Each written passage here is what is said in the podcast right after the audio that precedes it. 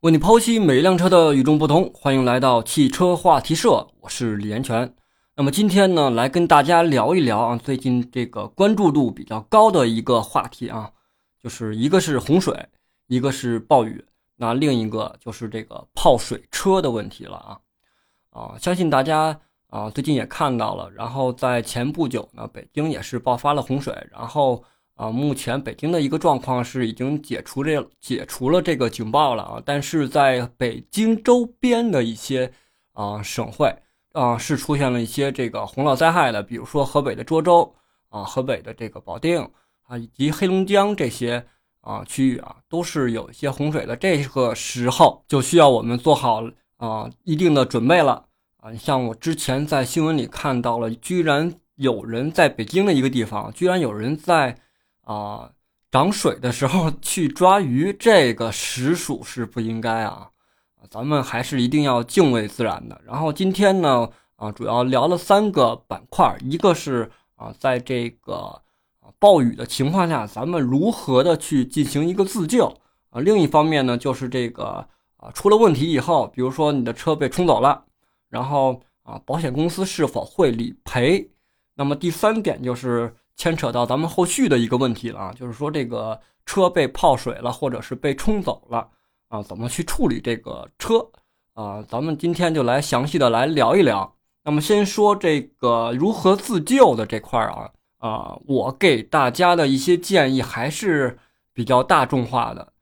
怎么说呢？就是啊，相信很多人遇到这种事啊，一定是特别的紧张，特别的啊慌张的，可以说是很多人的一个。呃，正常的一个应激反应嘛。但是，越是在这种就是暴雨天气或者是洪涝灾害的这种情况下，你越要去稳定自己的情绪，因为有可能啊，你的情绪会影响到你的这些行为，导致最终一个不是很啊很好的一个结果吧。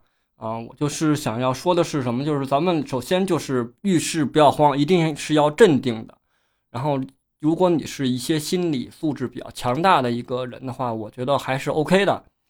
啊，另一方面的话，就是这个，咱们也一定要响应这个政府也好，或者是响应国家的这个号召，在这个有暴雨的时候，咱们就，对吧？不要去一些偏远的地方，比如说这个山区啊，或者是河道，因为前阵子我在啊北京的郊区去露营的时候。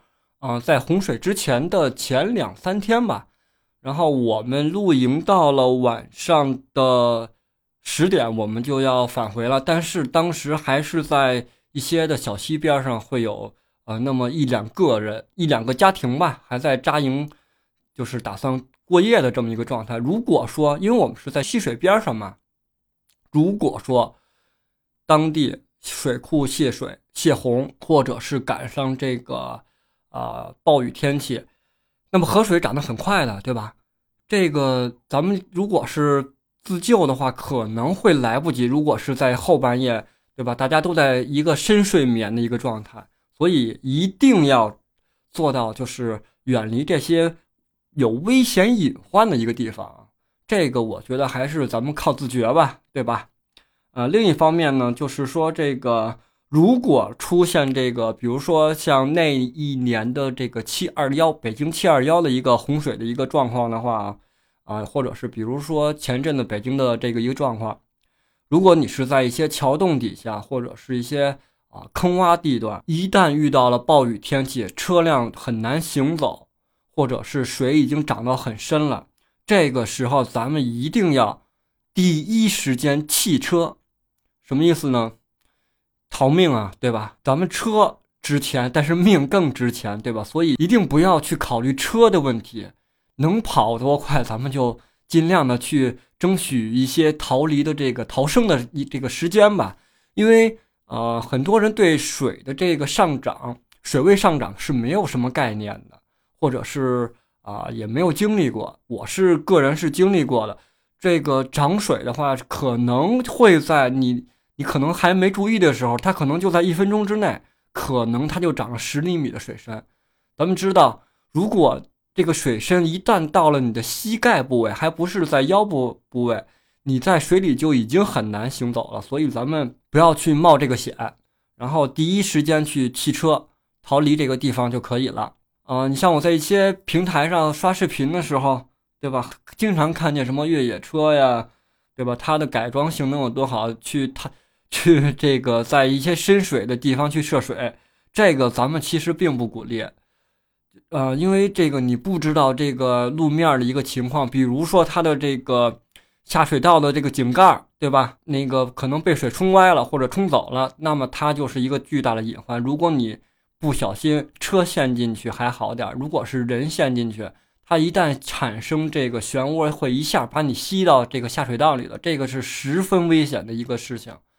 所以，啊，咱们也不要去过分的。自信哈，就是说这个我可能开了一个离离地间隙特别高的车，就就是非要去冒这个险，我个人觉得还是没必要的，呃，而且尤其是这个种泡了水的车，即便你是没被全泡，或者是这个水位只要涨到了你的这个车辆的地毯，或者是进到了驾驶舱里，一定会对你以后的这这个车辆的残值会有很大的影响的。这个事儿你说不清楚，尤其是你的车辆会有很多的这个电气设备的情况下。这个水是啊，很容易啊影响到你的这个车辆的电气系统的。如果你的电脑主板或者是你的这个别的一些啊电脑的一个程序板吧，如果它没有做封胶或者是封胶不到位的话，它的防水性是很差的。一旦涉水，这些如果你换自己换的一个电脑的话，这个价格也是不菲的。所以咱们千万不要盲目自信。相信自己的车，哎呀，能趟过这个水。你之前的话也是刷到了一个视频嘛，一个应该是一个问界的一个车，对吧？在水里自由的畅通，然后最后撞在树上了。这个咱们都尽量避免哈。另外就是咱们啊，如何判断咱们车是否能够在水中继续行进呢？比如说，你可能非常了解这个路段，它是一个平坦的路，但是它水深可能是。啊，达到了三四十厘米的一个状态，你不确定，因为你有可能你开的是这个轿车，对吧？你的这个底盘比较低，啊，你如何判断你是否能正常的通过呢？咱们可以通过这个了解一下你的车辆这个情况，就能够简单的做出一些判断。啊，很多人会担心这个排气泡在水里会不会进水啊？会不会这个被吸进去啊？这个是完全可以放心的，因为。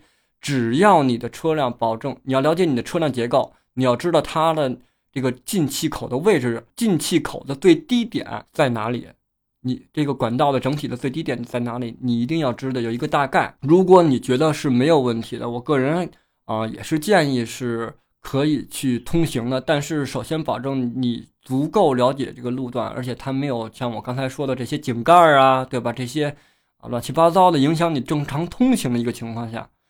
啊，如果这个水没有进到进气口里面，影响到发动机的一个运转，咱们是啊，还是可以去在极端的情况下吧，还是可以去通行的。相信这些呃很多的这个朋友是不了解在如何在涉水情况下是去正确行驶车辆的。这个时候，咱们车辆一旦比如说在水里发生了抛锚了，对吧？可能泡在水里的，发动机就突然间的熄火了。一定不要去进行二次的一个打火。它既然这个熄火了，就证明它已经判断出了，要么是发动机进水了，要么是它的电气系统、电气系统啊受损了。咱们一定不要去二次打火。如果你去打火的话，这个是保。后面咱们会说，这个保险公司是不不给这个理赔的，因为它第一次熄火的话，发缸内的发动机的缸内是没有水的。如果你进行二次打火，它是会进水的，发动机基本上就可以去进行一个报废了，这个损失还是比较大的。另外就是这个，如果说你像比如说你遇到了这个呃雨水的这个快速上涨，对吧？车已经被水完全淹没了。那么这个时候，你的逃生的方法几乎是怎么说呢？嗯，只有一个，就是用你的这个座椅的头枕，所有车的这个车辆的头枕都是可以拆卸下来的。你可以把它放平了，然后啊捏住它。如果你的是这个手动的话，你可以去捏住它的那个卡扣，就可以把它拔出来了。它的这个头枕上是有一个钢筋的。两根钢筋嘛，可以用这个钢筋去戳破窗户，然后马上进行一个啊逃离。这个是最简单、最方便的。如果你啊不了解你的车的一个结构，或者你啊很紧张，我建议还是咱们日常在车里还是备一些救险的一些装备吧，比如说这个破窗锤，或者是一些啊应急的手电呀，或者是一些其他的东西。方方面面的，我个人觉得还是有必要配备在车上配备这些啊啊不怕一万就怕万一的这么一个装备的。可这些东西可能十年都不会用上一次，但是一旦它被用上了，它就发挥了它的最大的价值。当然了，最好的情况下就是咱们有条件的情况下啊啊可以去学个游泳，对吧？咱们经常能看见，对吧？游泳健身了解一下，对吧？你也支持一下人家，对吧？学会游泳一定是以备不防之需的。这个我是在去年的九月份学才学会的这个游泳啊。如果你下过水，如果你学会了如何在水中进行换气和呼吸的话，那么你的生存的几率在这种极端的情况下是极大极大的。好，那么就接着说下一个啊问题，就是说咱们车辆，比如说出现了这个被洪水冲走，对吧？或者说是这个，啊，车辆受损了，咱们怎么办？当然了，第一时间，我个人觉得啊，就是因为咱们，如果你像北京的郊区这块儿，上次的前两天的这个情况来看的话，他是没有条件去报警，第一时间去报警的，因为可能当地的电或者是通讯就完全断了，尤其你像是北京的门头沟山区，或者房山的深山之中，对吧？房山区的深山之中。它的通讯基本上处于与外界一个失联的一个状态，啊，咱们也就是没有这个报警的一个条件嘛，对吧？如果是有条件，或者说这个啊事情已经结束了，那么咱们一定要在第一时间联系到你的这个保险公司，说清楚事发地，对吧？然后说清楚这个情况啊，还有最重要的就是这个日期和时间了，这个是他们判断。你的这个车辆状况的很直接的一个因素，对吧？大比如说大家都知道七二幺那天发洪水了，你正好是七二幺那天，对吧？遇到的这个情况，那么他在做这个定损的时候，很容易做到很直接的就能给你判定说你的车可以断定，比如说被冲走了、丢失或者是损坏，他们会也会给你去一个理赔。另外呢，就是我个人建议啊，就是啊，最好是咱们还是报个警。留一个这个报警记录，然后跟这个警方这边去要一个回执，这样在你理赔的过程中会比较顺利。因为你想啊，这么多车都被冲走了，保险公司的损失，对吧？他不希望发生这种情况，但是呢，他还得赔你，他肯定是啊，能不赔咱们就不赔吧，对吧？一旦是你的证据不足，或者是不利于你去，或者说是不利于你去。啊，争取自己的这个权益的话，这个情况是这个结果其实是很难说的啊。另外呢，就是说咱们我个人的一一个建议啊，咱们在上车辆保险的时候，尽量不要去上一些大家没有听说过什么的一些小的保险公司，对吧？比如说一二三四保险公司，或者是七八九十保险公司，咱们连听都没听说过，咱们就不要图便宜去上他的保险了。你可能把钱交给了他，但是你出问题的时候，他真的不一定去管你这些事儿。所以，比如说我个人的一个小猜测哈，比如说你上了一个小的保险公司，如果说呃你在本地还还好，如果你是去外地，会不会它有一些限制？咱们不太了解这保险的一些啊细则啊，这些都是一些隐患，对吧？比如说你可能在本地上的保险，你在外地出了这个问题，车被冲走了，那可能。会不会影响呢？对吧？这都是一些问题。另外呢，就是说，你像很多的地方，包括呃，我知道的一些地方，比如说这个内蒙古，或者是啊黑龙江，或者是一些三四线城市，很多人的车基本上就只上了一个国家的这个强制性的交强险，它没有上商商业险，对吧？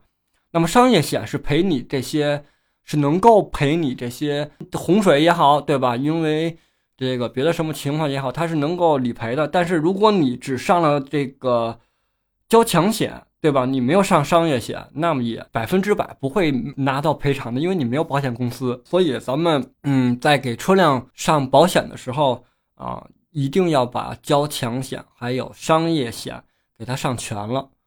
保额的话，我个人建议还是以个人的这个能力为主吧。啊，能上往高了上，那咱们就往高了上。另外呢，就是说这个车损险，如果你上了的话，它也是可以。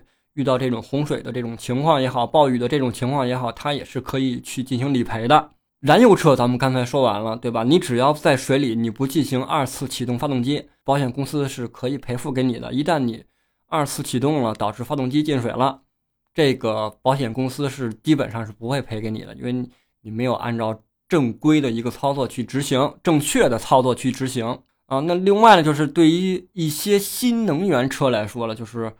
如果你的车泡水了，那基本上可以就是申请这个报废了，因为电动车的这个电气系统是很复杂的，一旦泡了水，这个各种的这个暗病也好，各种的这个呃隐患也好是比较高的，基本上就是就是可以啊以报废为标准了，就是啊，但是呢，保险公司也是可以就是赔你这个全损的，啊，这个是可以放心的。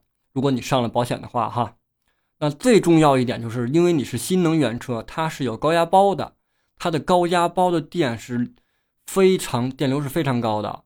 这个时候，如果你在水里，如果泡在水里是非常危险的一件事儿，它有可能会漏电，而且是高压电。高压电不用我说了吧，对吧？大家一定肯定都也都了解了。所以，如果你的车是新能源车，在遇见了泡水情况，咱们能跑多远就跑多远吧，还是尽量避免接触到这个水或者是一些湿的东西，以免对吧电着咱们。最后呢，咱们就来聊一聊这个怎么处理泡水车的这个问题啊。相信经过啊咱们华北地区这次大雨以以及这个洪水的这个状况，一定会有很多的事故车或者是这个泡水车。涌入到二手车市场。如果是你的车遇到了被洪水冲走了，或者是最后被找到了，对吧？或者是它被水泡了，那么这种情况是卖还是修？那我给大家一个直接的一个答复吧，就是卖。因为咱们之前刚才也说了嘛，就是这个，如果车辆泡水，不管你是新能源车也好，不管你是这个燃油车也好，一旦泡了水，它的电气系统会有很大的损伤的。啊，有可能你今天修好了，它时不时常的会有一些别的问题，比如说你在开着的时候，转向突然失灵了，刹车突然没有了，发动机突然的停止了运行了，这个都是有很很有可能的这么一个情况的。所以我的建议是，咱们就是基本上就是可以去做一个报废处理了，或者是给它卖掉。这样可以及时止损。我个人不太建议开一些有隐患的一些，尤其对于安全性有极大隐患的一个一个车的。另外呢，就是这咱们如何要避免买到这个二手的这个泡水车？如果你是对二手车不够了解，或者是完全不懂，咱们就不要碰这个二手车了，因为这二手车行业的水是很深的。即便你买不到泡水车，像一些事故车也好，或者一些精修车也好，咱们可以听听。